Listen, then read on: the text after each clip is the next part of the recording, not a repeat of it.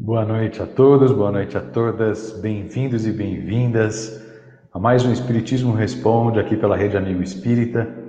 Sejam todos muito, muito iluminados neste momento para que as suas perguntas possam ser enviadas e a gente possa entregar né, ao Wagner essas dúvidas através do e-mail espiritismo responde TV, é, gmail.com. Boa noite, Wagner, bem-vindo mais uma vez.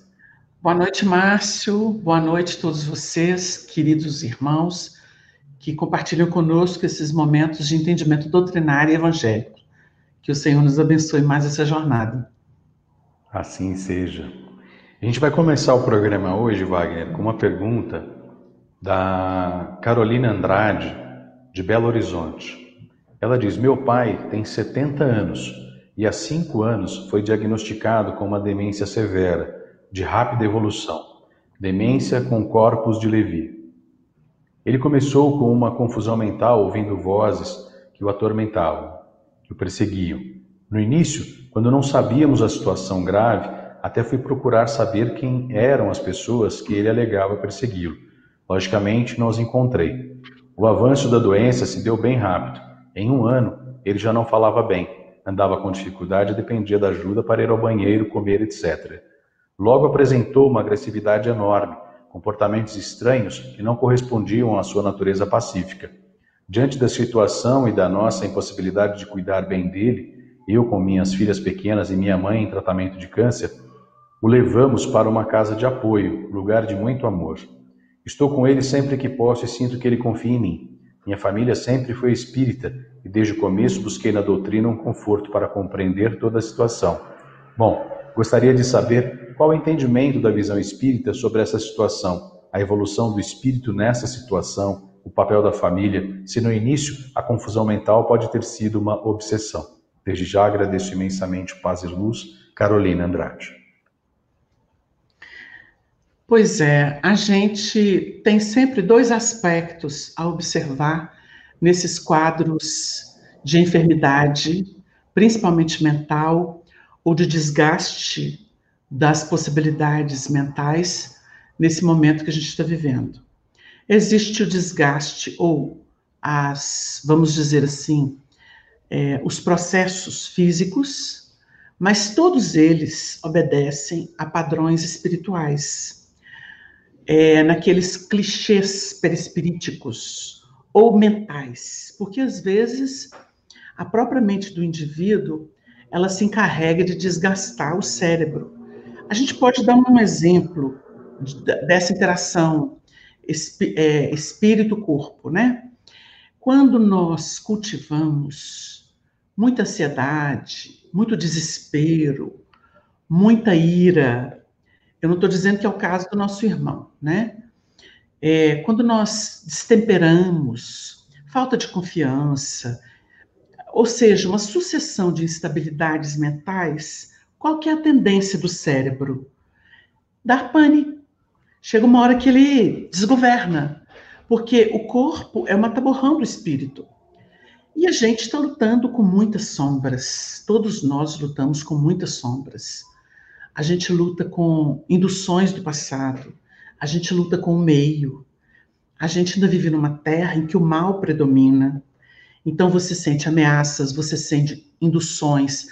Se a gente não busca espiritualidade nas fontes boas, como que a gente sobrevive em relativo equilíbrio? Então existem enfermidades hoje que são classificadas cientificamente e a gente percebe que mesmo eles é, eles não têm certeza absoluta, né? Eles propõem pesquisas, um, dá nome de um pesquisador que descobriu esse comportamento patológico, e aí você vem com essas, essa nomenclatura toda que muda dia por dia.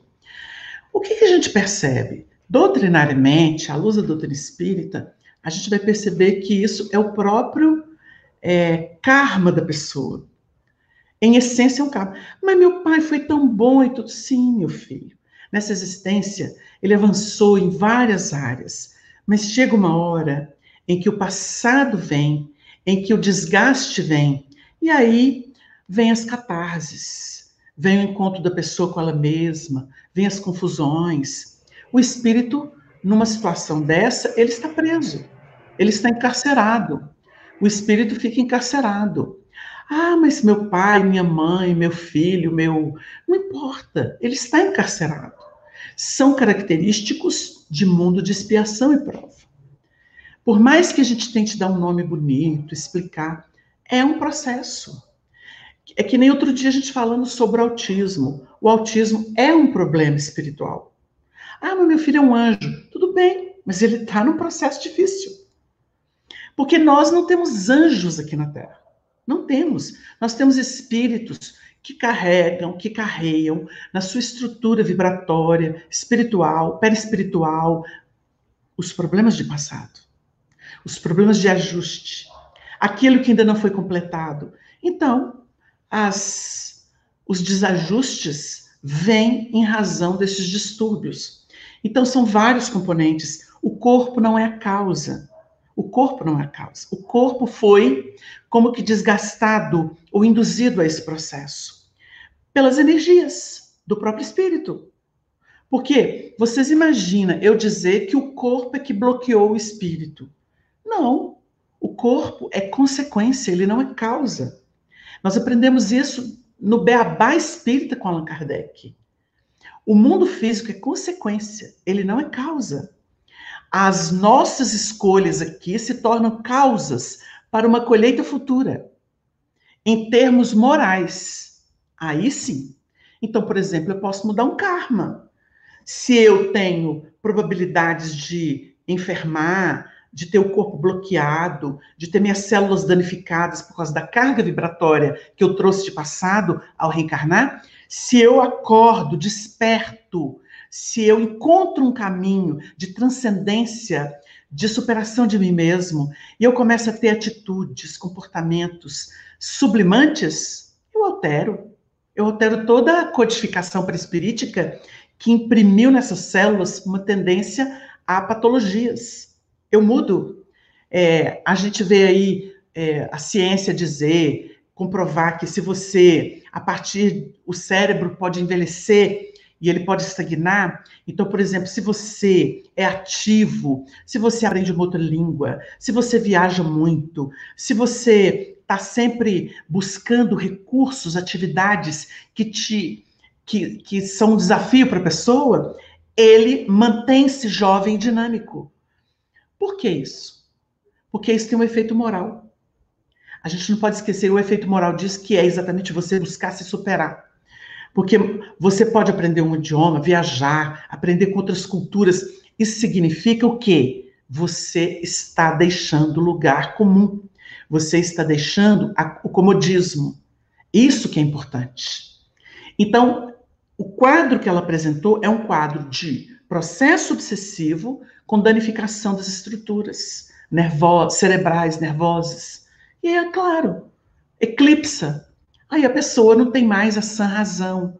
Não tem. Você ama o espírito que está ali, só que ele está num corpo doente, que não corresponde mais a uma lesão corporal, lesão cerebral, lesão nervosa. E isso é detectável. E está muito certa. Você tem outros afazeres. Tem casas que cuidam muito bem de pessoas assim. Isso não é um pecado, não é? É uma necessidade. Muitas vezes você fala assim: ah, eu estou julgando meu familiar fora. Não é isso. A vida tem demandas. Claro que se você pode colaborar, colabora. Agora tem. Você imagina você trocar suas crianças pelo seu pai que você tanto ama, mas que não tem condição, inclusive por agressividade. É claro que você vai procurar um lugar que tenha tratamento adequado para ele, para você poder educar os seus filhos, cuidar do seu lar. Não, essa é a sua tarefa primacial. Mesmo porque a própria Bíblia já explica. E deixará pai e mãe, serão os dois uma só carne. Então você tem um novo lar, que é a sua primacial responsabilidade. Claro que você vai prestar o tributo para seu pai, para sua mãe, mas eles não estão no centro da sua vida mais. Tem muita gente que não entende isso e troca as coisas. E tá errado. Tá errado. Porque a pessoa tem responsabilidades novas que ela precisa atender primacialmente, sem desconsiderar o amor, e, e assistência possível de se dar àqueles que te proporcionaram a existência. Então, assim, é o que a gente poderia dizer para nossa irmã, mas é um processo complexo. Mas a natureza espiritual é sempre determinante em qualquer tipo de patologia. Aproveitando a oportunidade, Wagner, agora eu vou te fazer essa pergunta. Através dos pensamentos, o espírito encarnado ele tem a capacidade, lógico, que ao longo de um período e de um processo, ele tem a capacidade, inclusive, de mudar a sua própria uh, estrutura molecular? Com certeza, porque o, o nosso organismo ele obedece ao padrão vibratório do perispírito. Se você altera o perispírito, você fica mais sutil, você fica mais leve. E naturalmente você desfaz cargas vibratórias, porque existem nódulos espirituais, existem desconexões, existem lesões. É curioso porque é, um grande estudioso, é, esqueci o nome dele aqui agora, ele era da Federação Espírita Brasileira, ele se desligou da FEB, e ele era um diretor, e ele é um estudioso, foi amigo de Dona Ivone, e ele me propôs ser médium de vários espíritos, de várias questões que o mundo inteiro perguntou sobre, o, sobre a homeopatia, sobre o Esperanto, e, e numa dessas questões, é, versando sobre a homeopatia, os espíritos sugeriram que ela tem um poder, quando ela é bem orientada e a pessoa está em sintonia com a medicação, é, ela tem poder de reestruturar zonas vibratórias. Ela chega ao perispírito, não somente na energia vital, mas ela chega ao perispírito. Exatamente por causa da. Aí a gente estuda evolução, você sabe por quê? Porque quando você quebra o medicamento e vai chegando à essencialidade, você chega ao princípio inteligente, que dava característica daquele medicamento, não importa de qual área da natureza, né? Se mineral, se vegetal, se animal e até humano. Então você vai no PI e o PI reestrutura aquilo que estava desarmonizado. Então, naturalmente, ele garante a energia vital que supre as células físicas, que é uma cadeia. A inteligência é o perispírito, porque é ele que coordena os princípios inteligentes, que mantém a energia vital, que é uma espécie de ectoplasma entre o perispírito e o corpo físico, que vai proporcionar a vitalidade das células, o funcionamento, garantir o motor, a, a jovialidade, a função dela. Então você vê, é um processo muito bonito, que é muito pouco compreendido, muito exiguamente estudado, mas é uma realidade para o novo mundo. A regeneração vai dominar essa área. E a gente vai dar adeus para muito processo arcaico, né? É, eu estava conversando com uma psicanalista ontem e ela me dizendo quanto que a psiquiatria é atrasada. Por mais que se queira dizer, ela é atrasadíssima, porque ela não evoluiu, porque ela não pesquisa a essência do ser, os processos kármicos do ser. Então ela é atrasadíssima. Ela é simplesmente um, um mecanismo bloqueador da, dos neurônios, do sistema nervoso. Pronto, é isso. Inutiliza a pessoa, ela não tem a crise, mas ela também não vive. Geralmente é assim. Então, assim, não estamos diminuindo, mas estamos falando o tanto que ela está atrasada, porque está faltando pesquisa, está faltando abertura da ciência, está faltando avanços, não é? Então, a gente vê que teve contribuições na, na psicologia, na psicanálise, mas a psiquiatria parou no tempo. Então, ela, com toda razão, com mais de 40 anos de trabalho em São Paulo, ela tem autoridade para falar. Então, você vê que nós estamos ainda engatinhando. Então, assim, a gente está levantando dados. Mas o que você trouxe é muito interessante. A mudança vibratória de um ser muda tudo. A saúde é fruto da harmonia mental, que influencia o psíquico, que influencia o psicológico, que influencia o emocional. E aí você é outra pessoa, não é? Então, espiritualidade é tudo na vida da gente.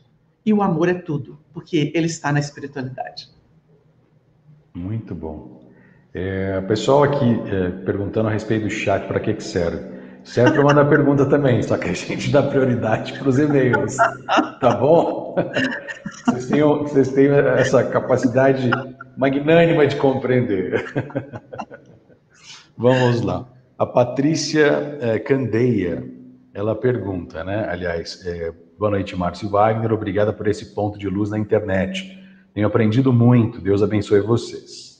É, minha pergunta é do porquê o Oriente Médio sofrer tanto com guerras desde os primórdios. O que, que acontece nessa região que tudo é mais difícil? Tanto preconceito, orgulho, fanatismo, pobreza.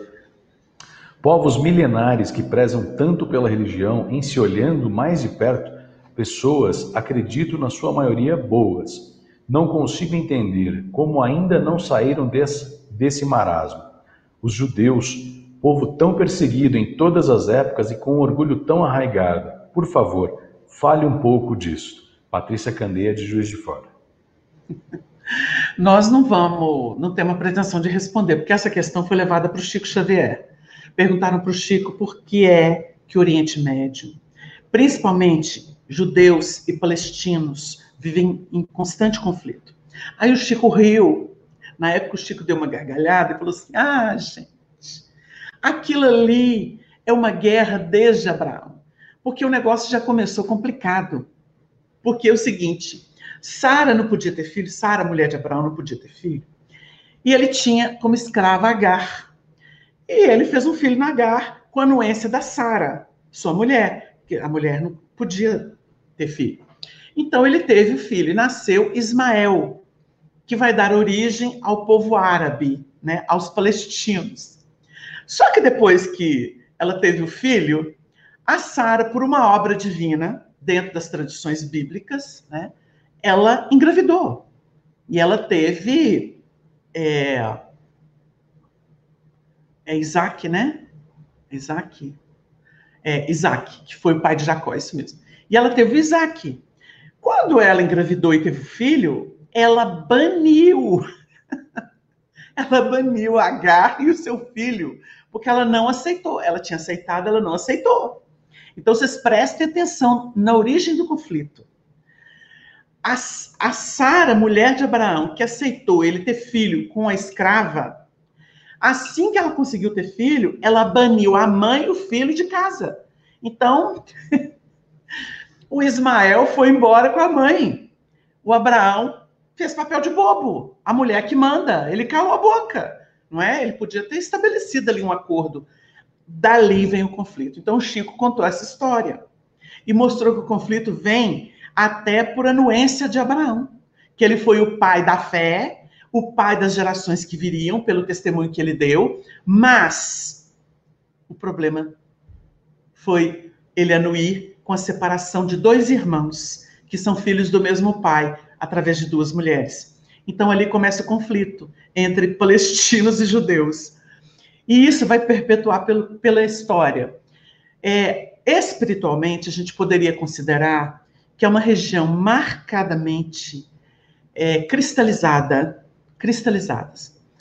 É, nós vamos observar que me, em não aceitando Jesus e não reconhecendo em Jesus Salvador, isso é um sinal do quanto esse povo é empedernido, do quanto que esse orgulho, porque é, eu não estou falando o povo de hoje, porque tem muita gente que entrou ali de roldão, porque as reencarnações vão mudando, principalmente aqueles mais ortodoxos, mais radicais, de ambiente, para ver se quebra esse orgulho. Mas onde eles estão, eles sentem o cheiro daquilo e cultuam aquilo. É impressionante. Tem espírito que vai sair da terra como judeu ou como palestino e vai reencarnar e vai fundar isso lá, no planeta atrasado, porque a tendência é essa. E isso numa consideração, tá, gente? É hipotético. Mas a gente nota o que, que é orgulho. Orgulho é uma cristalização tão poderosa que ela pode é, deixar um espírito passar de um mundo de capela para a terra e da terra para outro mundo mais inferior. Não sei se vocês têm uma ideia do que eu estou dizendo, de tão sério que é a questão do orgulho e do egoísmo.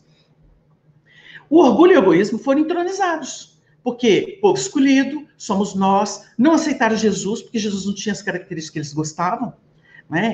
Eles têm uma fantasia religiosa.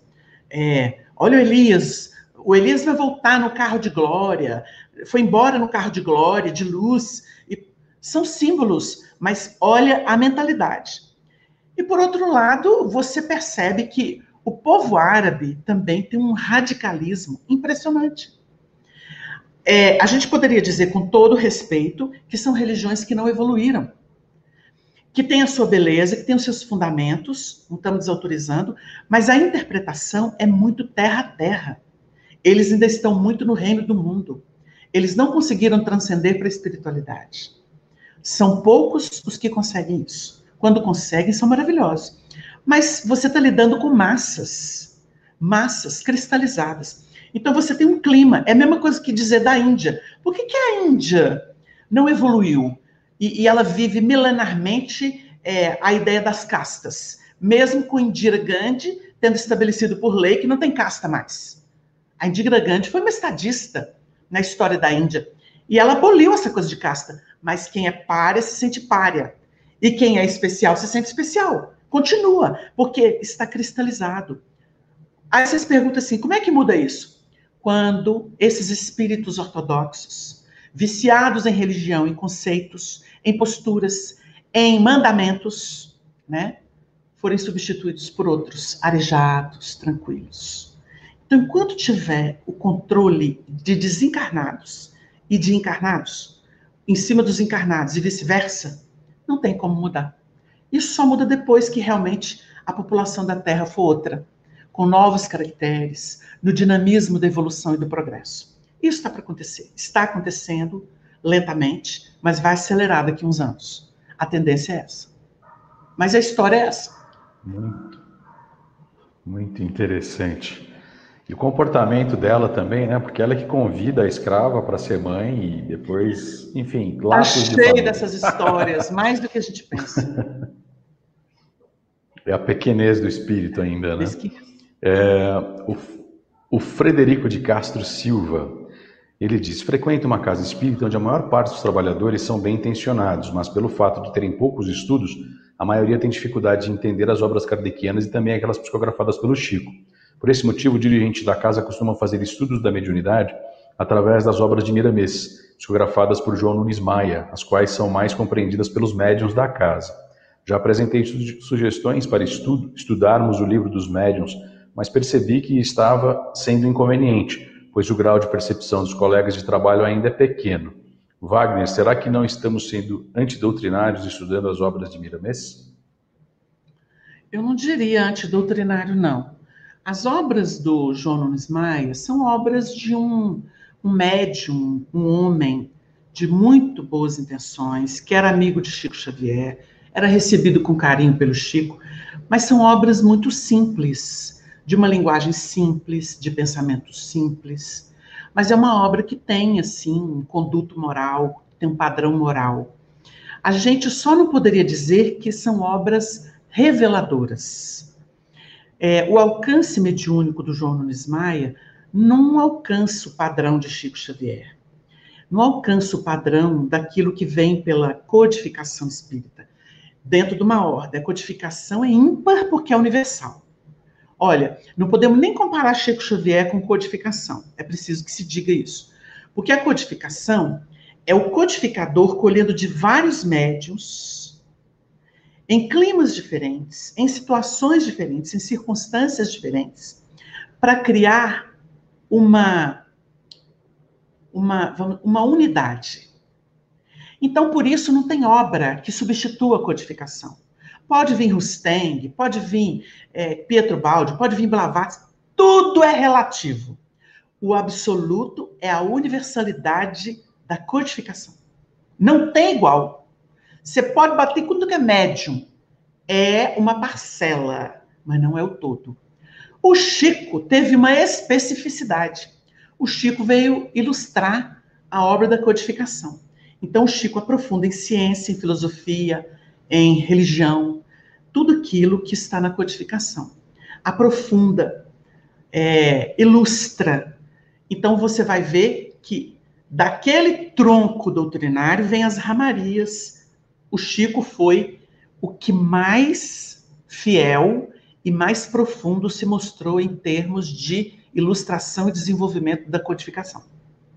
Mas se ele fosse sozinho, se ficasse só ele, aí tem uma Ivone Pereira, na relatividade, né?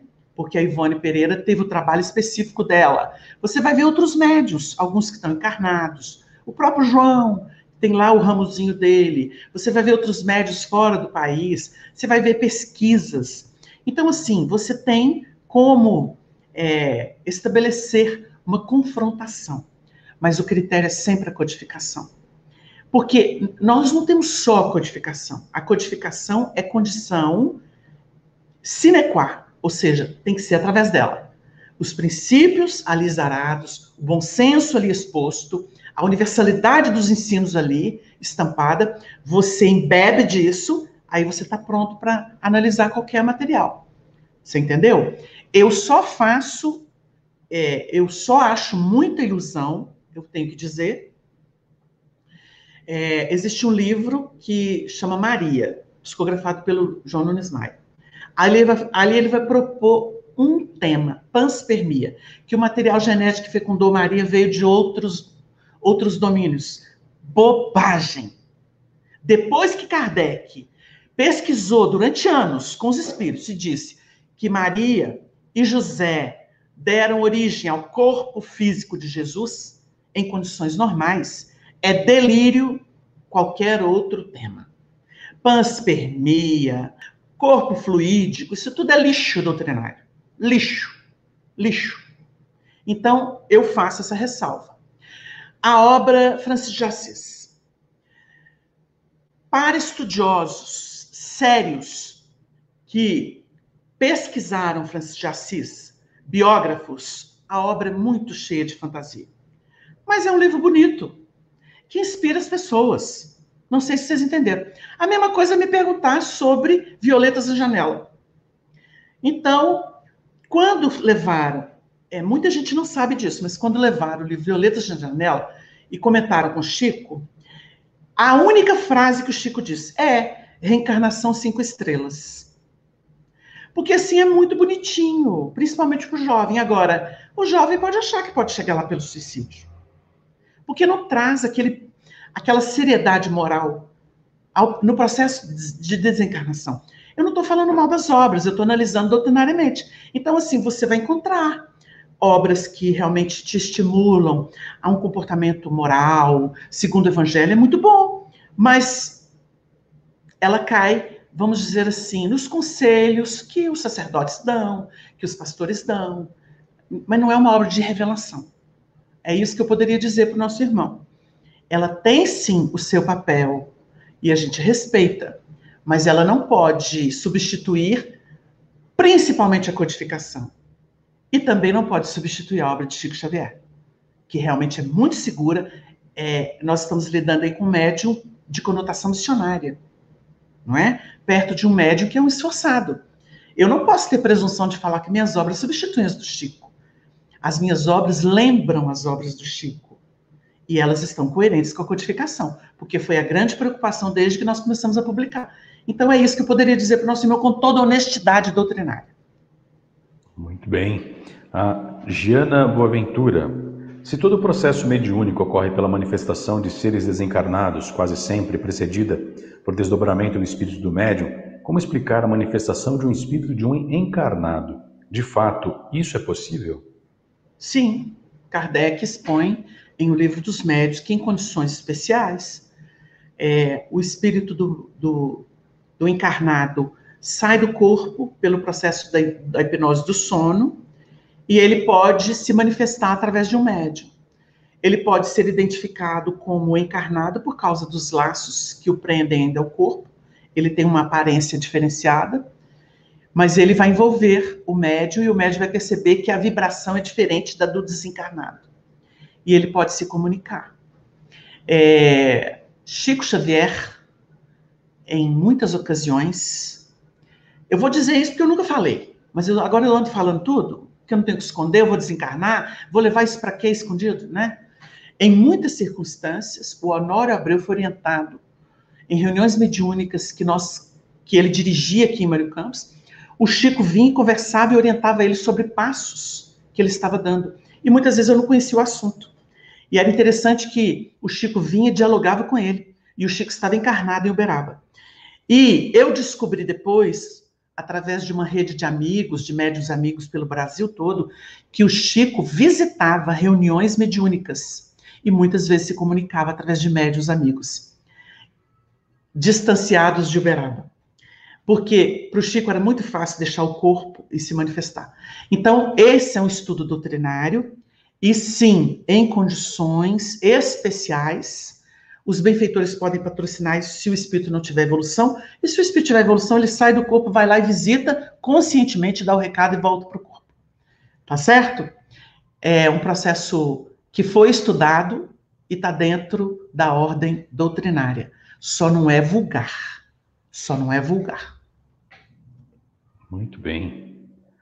Uh, a Vera Lúcia Oliveira pergunta: qual o significado da expressão dita por Jesus? Pai, afasta de mim esse cálice. Eu não estava dentro de Jesus para pensar isso, mas é, em pesquisa se descobriu que é, é, um salmo, né? É um salmo. É, por que me abandonaste? Meu Senhor, por que me abandonaste? É um processo, né? De Jesus. Se possível, afasta de mim esse cálice, mas não seja como eu quero e como tu queres é preciso que se diga tudo, porque Jesus, é, diante da natureza humana, ainda muito é, pervertida, né? Porque ele foi alvo da perversão religiosa, da perversão vaidosa, da perversão é, é, egoísta, orgulhosa. Então, é, essa súplica dele é a honestidade dele diante do Pai. Ele não era aquele espírito, embora puro, indiferente. A gente percebe que essa fala de Jesus, o, o Jesus em muitos momentos, como outro dia me perguntaram, por que, que ele chorou se ele sabia que Lázaro não tinha morrido? Então, assim, essa, esse lado humano de Jesus no corpo, né? A gente não pode esquecer que Jesus estava no corpo, né? Ele seguindo os padrões nossos, embora no nível que nós ainda vou demorar muito para poder alcançar. Mas ele não é indiferente, porque as pessoas acham que o espírito puro é, não tem sentimento, ele não tem apego, ele não tem precipitação, ele não tem ansiedade, mas ele tem sentimento. Ele tem sentimento. Claro que sentimento sublimado. Você vai ler romances de Emmanuel e você vai ver uma Célia, nos 50 anos depois, uma Lívia, nos 2 mil anos. Você vai ver uma Alcione, que veio de Sírios. Você vê que eles têm sentimento não é? Então eles compartilham conosco. Agora, não tem as agruras, as tormentas que nós temos. Porque eles têm entrega, renúncia, profunda humildade. Mas eles estão passando por um processo, não é? Então eles sentem o processo. Então é preciso lembrar que Jesus repetiu em alguns momentos salmos, né, que eram tesouros codificados no Antigo Testamento. Isso está comprovado. E, mas mostra sua profunda humildade. Porque é um cenário de dor, né? É uma mãe vendo o filho escolher o pior caminho, é um pai vendo o filho escolher o pior caminho. Então, afasta de mim esse cálice, é tão duro ver isso. Tem um texto é, na codificação, no Céu e Inferno, que o Espírito está comentando o que, que é a prova, né? Então ele fala assim: eu vejo coisas no mundo que doem na minha alma. Essa é a minha expiação. É, é, é uma afirmação tão bonita que o Espírito faz, porque ele não está promovendo aquilo nem sofrendo aquilo, mas aquilo dói na alma dele. Essa é a minha grande prova. Esta é a minha expiação. Tem que conviver com isso. Então a gente pode dar um exemplo para a pessoa. Nós temos um ideal muito bonito no Espiritismo, revivendo o cristianismo puro, não institucional, na alma, no coração, que é o objetivo, e não ficar idolatrando a instituição, porque isso é coisa do mundo, isso é teologia humana, mas quando aquilo vem na alma, a transformação do ser, que ele se moraliza, ou seja, ele toma consciência, e ele se torna melhor, ele muda o seu padrão vibratório, quando ele vê a violência que a gente vê, a corrupção que a gente vê, o descaso, a indiferença das pessoas, a poluição do nosso mundo, as queimadas que se promove para poder virar pasto, né? E não ter mais bioma nenhum nesse, nesse país tão cheio de vida e de diversidade em, na natureza. Quando a gente vê isso, você tem que sofrer calado. Porque que voz que você tem? Se o dinheiro dos grandes oligopólios, dos, das corporações, é que financiam esses governos criminosos é, é que financia essas leis ridículas que destroem tudo que nós temos de melhor e, e nos enganam dizendo que é para o nosso bem. Você tira o, o que você tem de melhor, a, a saúde do país, a, eu estou falando saúde dos cidadãos, saúde da natureza. Você destrói tudo isso, né? A, a toque de caixa, para quê? Para fazer passo, para vender boi, para ganhar dinheiro, para explorar as riquezas minerais de uma Amazônia ou desses biomas destruídos. Vai comer dinheiro? Vai levar dinheiro no caixão? A gente é muito insensato, então você vê, você tem que ficar calado. Você só tem que orar e esperar o processo da limpeza do planeta acontecer, porque não tem outra solução. Então é claro que Jesus tinha que dizer: afasta de mim esse cálice, porque isso duraria milênios milênios. Tem mais de dois mil anos que Jesus passou por isso e a gente está aí agindo até com mais crueldade, com mais autodestruição, porque nós estamos destruindo a nossa casa, estamos destruindo a nossa vida, a nossa saúde, o nosso mental, o nosso emocional, de forma mais sofisticada. Olha a nossa evolução. Então, como não pedir para afastar esse cálice? Porque Deus é com todo-poderoso, não era Jesus. E ele, como filho, ele pede ao Pai. É uma atitude de humildade, mas de profunda compreensão. Maravilhoso. A Ana Cláudia Prado.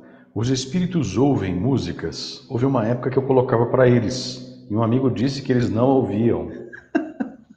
Olha, se o espírito estiver mais preso à terra, ele vai até apreciar as músicas da terra. Mas os espíritos mais evoluídos, eles ouvem sinfonias, eles ouvem sons que nós não registramos. Mas eles não são indiferentes ao nosso esforço na música. Você não está colocando para os espíritos, você está colocando para criar uma ambiência e atrair os espíritos simpáticos a esse tipo de musicalidade, tá certo? Eu te garanto, a não ser por obra de caridade, os espíritos mais evoluídos não vão visitar os funks do Rio de Janeiro ou onde quer que ele esteja. Não vão. Esse batistaca não agrada os espíritos superiores, nem os medianos, não é? Porque esse é um ritmo, é um ritmo de magnetização de espíritos ainda muito presos ao materialismo, ao sensualismo. Então eles não prestam atenção nisso. Isso não os interessa. Agora, se você põe uma música clássica, né?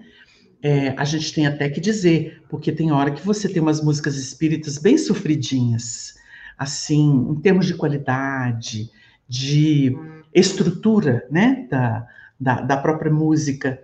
Então, é preciso que a gente é, refine o nosso gosto. Aí a gente se aproxima mais deles. Você não põe música para os espíritos, você põe música para melhorar o ambiente, a psicosfera, e aí é claro que atrai os espíritos que gostam dessa harmonia. É por aí.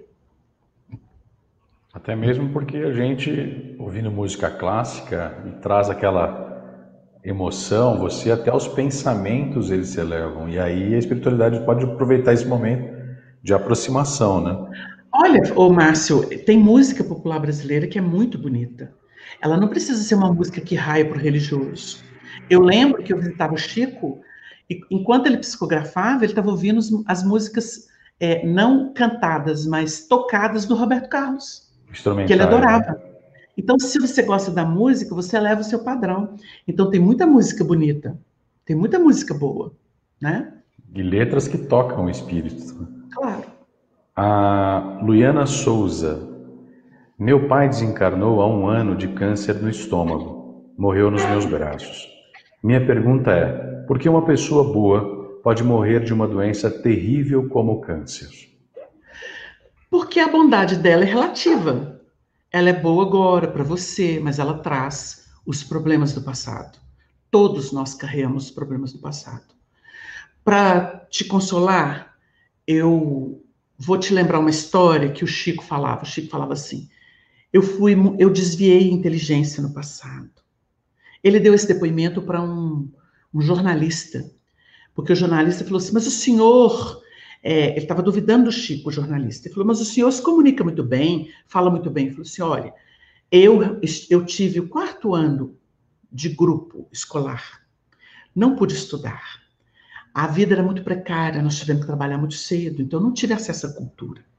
O que eu tenho, eu aprendi com os espíritos na vida espiritual, porque eu tive aula de português, eu tive aula de cultura, eu tive aula de evangelho, de doutrina espírita, no além, principalmente com Emmanuel.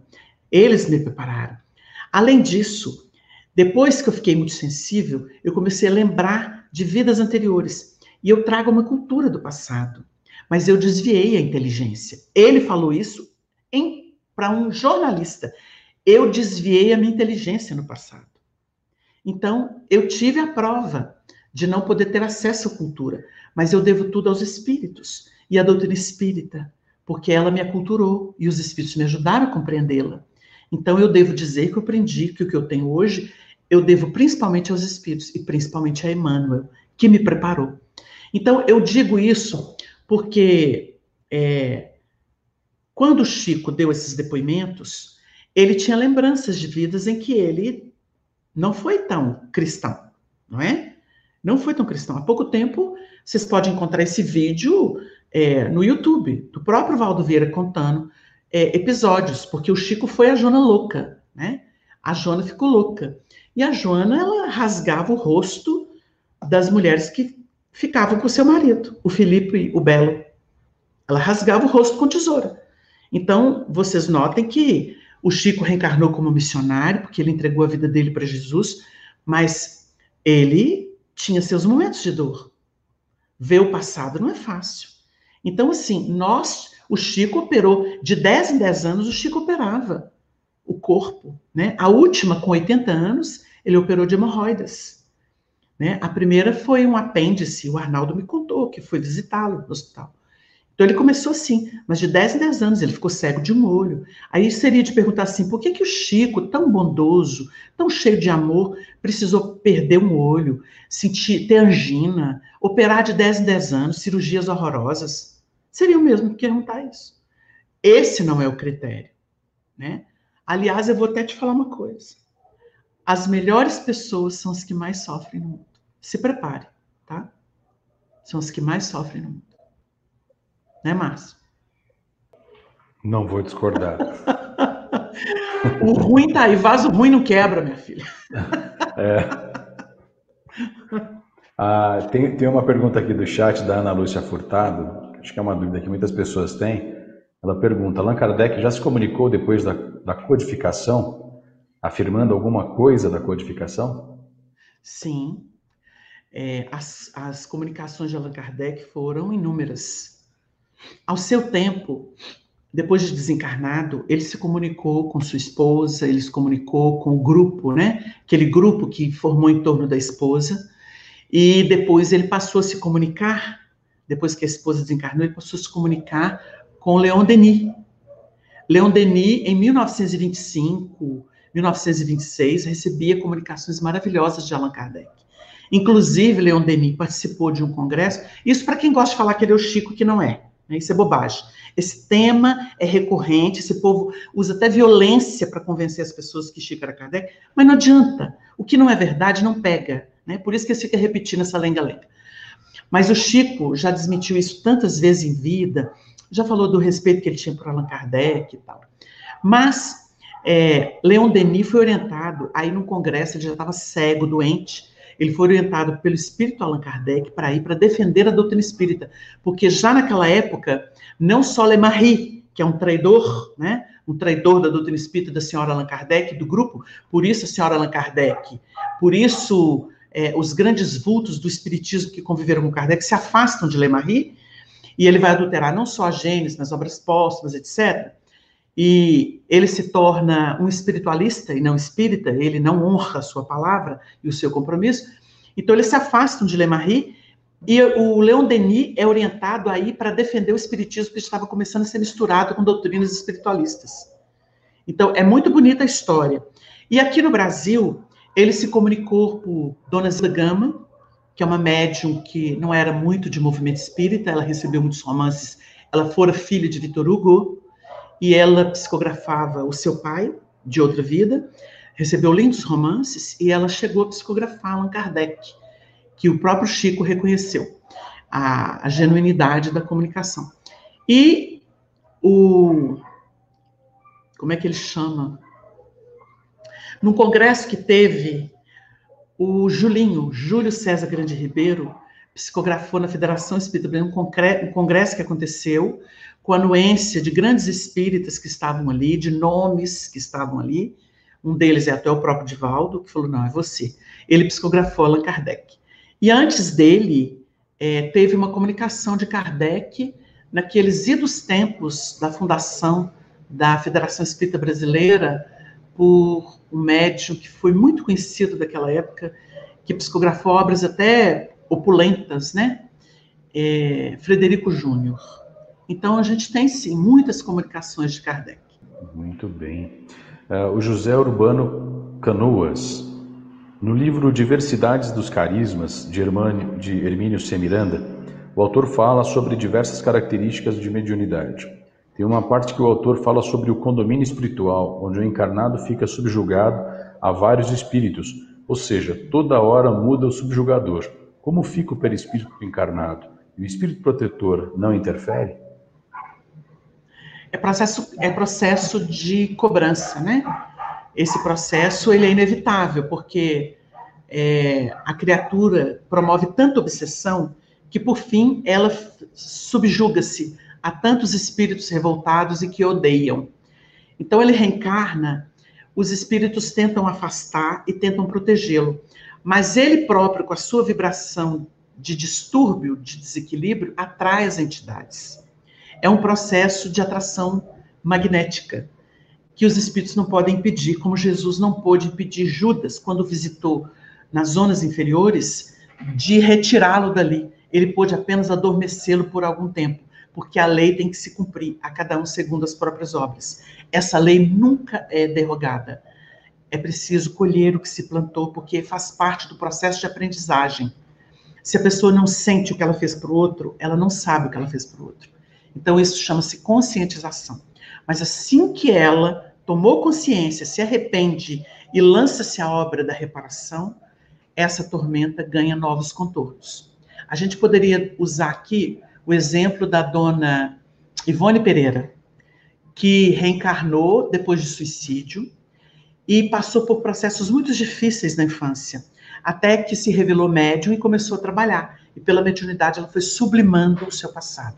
Mas ela era uma médium que espiava o seu passado. Outro vulto que a gente comentou hoje numa live foi a dona Benedita Fernandes. Ela era andarilha, completamente obsidiada, preta, miserável, e ela, que fora internada em manicômios e passou, vivia assim à margem da sociedade, ela encontrou o espiritismo, se recuperou e se tornou uma grande espírita, fundando instituição de amparo à criança, além de ajudar os próprios obsidiados, porque ela conhecia o que era o sofrimento da obsessão. Então você vê que é uma história de superação. Essa história vai ser contada no filme. Então a gente percebe o quanto que o processo da obsessão, ele tem o um lado positivo de permitir que a pessoa se restaure sentindo na própria pele o que ela estabeleceu sobre outrem. Isso chama-se conscientização. Por isso que os espíritos não podem interferir, eles podem assistir dentro das possibilidades de renovação e de abertura que o espírito devedor oferece, tá? Porque o amor é que cobre a multidão dos pecados. Até ele chegar nisso, ele tem um caminho a percorrer de conscientização despertamento para a verdade. Muito bem. A Eli Campos pergunta: Chico já mandou mensagem psicografada? Já. Muita gente não acredita, mas já. Só posso dizer isso. Porque eu não vou fazer propaganda, né? Mas existem comunicações do Chico sérias. A questão é que existe muito interesse pessoal, né? Não precisa mudar a tela, não existe muito interesse pessoal. Então, assim, você vê gente que não quer que ele se comunique porque quer manter o domínio e o lucro que existe sobre o nome dele, outros por preconceito, mas eles não estão utilizando o critério doutrinário kardeciano. Então, quem usa, encontra o Chico. O programa uh, uh, recebe a pergunta da Fernanda Linhares e ela quer saber por que ainda há uma muita seca e miséria no Nordeste, enquanto que outras regiões são ricas e abundantes de recursos. Essa região especial ainda está em processo de expiação? Olha, a gente não pode é, misturar o que é, é, o que seria a formação geológica, tá?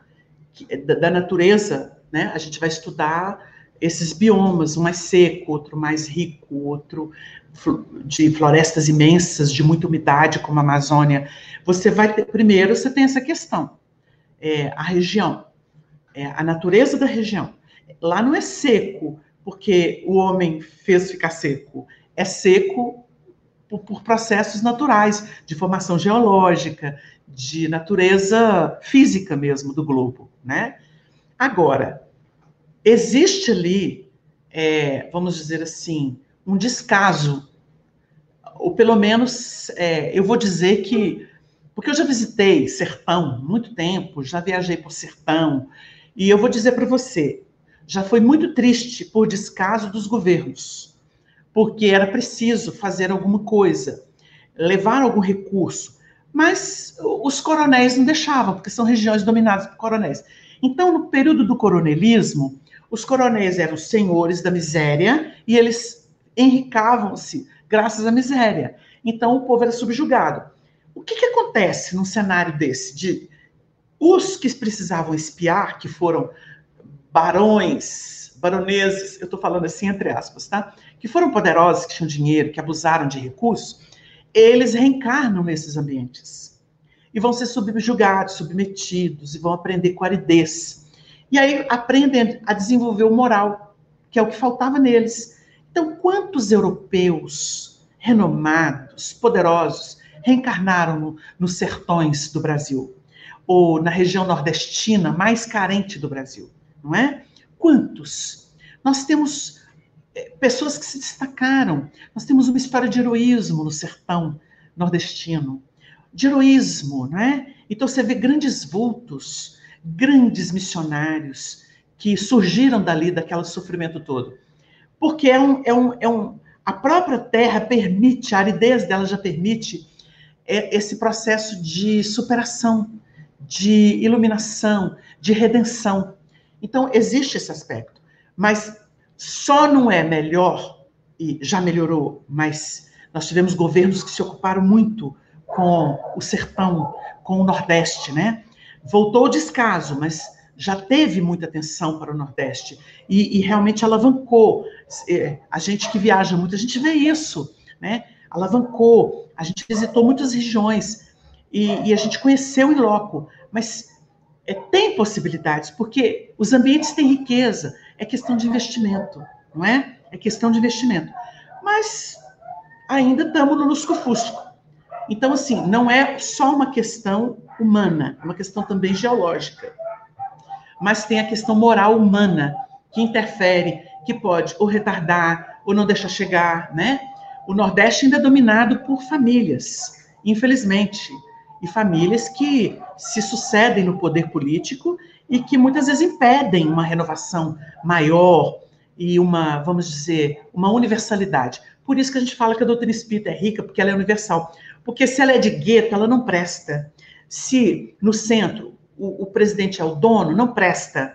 Se ali existe, é, não existe um nome que é dono, mas existe a riqueza comum, que é a doutrinária evangélica, Aí nós temos uma família, a universalidade. É isso que eu estou querendo dizer. Então, enquanto o Nordeste for, tiver dono nos estados, nas cidades, vai ser isso aí, né? Porque o nosso país é um país extremamente corrupto. E não é presidente que muda isso, não. É mentalidade humana. Porque nós somos corruptos. Né?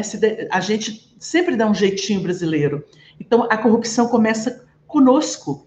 E a gente tem essa elite política que, infelizmente, é viciada. O nosso sistema, enquanto não mudar o sistema político, não muda.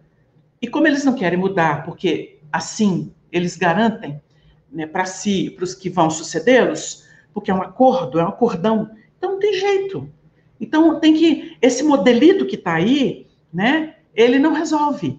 E outra coisa que eu vou dizer que é principalmente isso, enquanto os medíocres estiverem reencarnados, não adianta. Tem que vir espírito mais nobre. Então, eles vão ser substituídos por espíritos mais nobres. Aí começa uma mudança, que é a nossa esperança. É isso que está no livro dos espíritos. Mas tem que fazer essa distinção entre a natureza física das regiões, tá? E o aspecto moral, que o homem é que leva para esses ambientes. Não é isso, Márcio? Muito bom, sim, com certeza. Até mesmo porque uh, nós só mudamos o sistema político a partir de nós. elegendo pessoas que têm compromisso com a verdade, com o Cristo, que não Não porque me dá uma vantagem, um dinheirinho, né? Um, um, presentinho, não é isso? É, quer dizer, então tudo depende, no mundo de regeneração vai depender sempre de nós. E não vem de mão beijada, muito pelo contrário, é conquista. a Gisele Claudino, eu vou tentar formular porque a perguntinha ficou um pouquinho confusa. Ela pergunta assim: como agir no lar com uma pessoa que, ao ter contato com familiares com os quais tem compromisso, retorna num processo de obsessão que se reflete em isolamento e agressividade no lar? É, isso acontece muito. É, a pessoa tem aversão. E, ela, e, essa aversão significa a leitura vibratória do espírito que está ali com o um novo corpo. Então, pode ser dos, do, dos filhos para com os pais, um deles ou os dois, né? Ou pode ser até de uma mãe ou de um pai em relação ao filho que nasceu. A gente atendeu muitas vezes no grupo espírita, mães chorando e dizendo assim: por que, que eu tenho aversão ao meu filho A, ao meu filho B? Por que, que é assim? Falei assim: é processo reencarnatório. O desafio está aí. A superação tem que se dar nesse desgaste. Desculpem. É, que seria, por exemplo, é, como duas pedras que esbarra uma na outra, rolando como seixo de um rio. Elas vão criando é, a lisura que a gente vê na pedra. Elas perdem as arestas. Então, às vezes a pessoa fala assim: por que, é tão difícil? Por que a gente não pode ser feliz? Por que, que a gente não se acerta? Isso é muito comum entre casais. Os casais se bebem, ficam apaixonados, depois começa uma guerra. Uma guerra. E um espeta o outro, e um espeta o outro, um espeta o outro. Se eles não procurarem ver, fixar e priorizar o lado bom, eles vão ter a relação completamente desgastada, né? E chega-se a um processo até de separação. No caso de pais e filhos, também pode separar. Mas existe um período que a gente diria que é um período expiatório. Porque como é que você joga fora mãe e pai? É, como é que você joga mãe? É, se você precisa dele, se você não tem autonomia. Você, depois que você crescer, tiver dinheiro, trabalhando, você fala assim, tchau, fui. Mas você já passou anos com eles, ali sob aquele julgo, sob o domínio. Então, tem que ter muita paciência. É, o Tiago, em sua carta universal no Novo Testamento, fala o seguinte: a paciência faz a sua obra perfeita. E a gente diz assim: tem que ter paciência. Porque se a gente no clã familiar, principalmente, a gente tem compromissos. Sempre tem um elemento ou outro com o qual a gente tem uma diferençazinha. Ela pode vir na feição de uma competição, ela pode vir na aversão, ela pode vir no incômodo, ela pode vir declarada no ódio. Acontece. Tem filhos que odeiam a mãe ou o pai. Odeiam, odeiam, visceralmente. Odeiam. E às vezes vai sentir isso desde cedo, né? Então tem processo que. Mas ou você passa ou você passa. Não tem como cortar isso. Sabe, é, bem e mal sofrer, no capítulo 5 do Evangelho segundo o Espiritismo? É aquilo. Bem e mal sofrer. Um reclama o tempo inteiro. É o mal sofrer. O outro fala assim: ah, tem que fazer, vamos botar o coração, Vamos renovar, vamos tentar fazer disso uma coisa melhor. Esse é o bem sofrer. Mas tem que sofrer, porque é colheita. Você não consegue arredar a colheita. É, tem muita gente que joga fora, por exemplo, um relacionamento. Ah, é tóxico. Tudo bem, se ela não procurou com as próprias mãos voluntariamente, porque aí se procurou voluntariamente, ela pode até jogar fora. Não, eu criei isso, eu não quero mais não mas se a vida aproximou, aí entra naquilo, não separeis o que Deus juntou, que é exatamente a natureza moral do vínculo. Então você fala assim: eu não consigo, eu não consigo. Existe um vínculo, existe alguma coisa, é inexplicável. Tudo bem, mas então faça da melhor forma. Como? Se o teu olho for bom, todo o teu corpo será luminoso. O que, que é isso? Não vou nem aprofundar, falar que é epífise, que é a glândula da vida mental. Vou nem aprofundar. Vou dizer assim: se os seus olhos forem generosos, você não vai enxergar o pior na pessoa. Você não vai ficar desconfiando dela. Você não vai ficar falando mal dela. Você não vai esperar o pior dela. Você vai incentivá-la ao bem. Que isso é amor. Se você dá amor, você recebe amor. Se você realmente acreditar no melhor, o melhor vem. Então, aquilo que poderia levar anos de depuração no embate, no choque, vai levar, assim, 10% desse período, porque é amor. Que é o que Jesus ensina pra gente. Então você fala assim: não, eu acordei hoje e vou fazer o melhor. É um dia de cada vez. Porque Jesus não pediu para você fazer projeto de anos. Ele diz assim: a cada dia basta o seu mal. Porque todo dia você tem um desafio para atender. É uma planificação da vida, que é sábia, que é justa. Então não questiona. Hoje eu vou fazer bonito. Amanhã pertence ao amanhã. Hoje eu dou conta. Aí acorda no outro dia assim: hoje eu dou conta. Que é a filosofia do alcoolistas anônimos, né? Então, é preciso que a gente faça isso. Esse mecanismo dentro do lar é desafiador, mas é sublimante. Porque mesmo na pancadaria, quando afasta um do outro, começa a sentir falta. A vida é tão sábia. E aí se descobre que existe amor mesmo com todo ódio, com toda encrenca, com toda rebeldia, com toda dificuldade. Mas eu amo. A gente já viu mães que perderam filhos, ou filhos que perderam mães, que eram engolfinhando com outro tempo inteiro, com um buraco na alma, porque perdeu a pessoa que mais amava. Descobriu, depois que desvinculou. Então, ó, onde existe ódio, existiu muito amor. Podem escrever. Então, se o negócio está pegando, é porque já amou demais e um perdeu a confiança do outro. Tem que reconquistar. O ódio é o amor que enlouquece, que se contamina. Mas não é antítese de amor. Lembre-se disso. O medo é antítese de amor. O ódio não. Então é por aí. Sentimento completamente oposto realmente ao amor é a indiferença, né?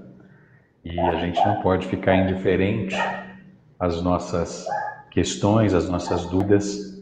Se nós temos críticas a fazer através de perguntas, nada melhor do que enviar para espiritismo responde gmail.com. Com todo o prazer a gente vai expor. A gente sabe muito bem do compromisso do Wagner com a doutrina espírita, com o trabalho de anos e anos. Então a gente se sente assim muito grato, Wagner, toda a tua explanação é, se me permite emocionar, porque te ouvi, né? É, há muito tempo eu já falava para o Zé, Zé, por favor, o Wagner, o Wagner, o Wagner. Ele falou assim, então, então você vai fazer um programa com o Wagner. Eu falei, nossa, que presente, que presente. Ô, Marcos, então, vocês que me deram presente. Eu que agradeço. Não, é, assim, é, te ouvir é, com o teu compromisso com a verdade, com todo o teu trabalho, com as pessoas incríveis, os espíritos encarnados, que é, é, com toda certeza transmitiram a você essas sementes no teu coração e que você traz com tanto carinho, com tanto amor para nós. Então, assim, muito obrigado. A gente está encerrando o programa de hoje com muita emoção, porque a gente sente que nós fomos envolvidos nesse amor e a gente só tem que te agradecer. Muito obrigado. Obrigada, Márcio, pelo seu carinho e agradecemos ao pessoal que nos acompanhou. É sempre um júbilo de alma. Eu aprendi isso com Honório. Honório falava assim: o júbilo está acima da alegria imediata. O júbilo é aquilo que vai lá nos refolhos da alma. E a gente sente júbilo por poder ser útil, por poder ser verdadeiro, honesto naquilo que a gente tenta levar adiante como o caminho da iluminação. Que Deus abençoe a todos vocês. Muita paz, muito obrigado. Boa noite. Assim seja. A todos vocês que nos acompanharam, um beijo no coração, muita luz que a paz do Mestre envolva cada coração nesse momento e que a gente possa compreender que a vida é uma só. Existências são inúmeras, infinitas, depende do esforço de cada um. Um beijo no coração e até o próximo sábado, se assim Deus permitir. O Espiritismo responde com Wagner Paixão. Um beijo a todos, boa noite. E Márcio Cabral. tchau. Tchau, tchau, gente.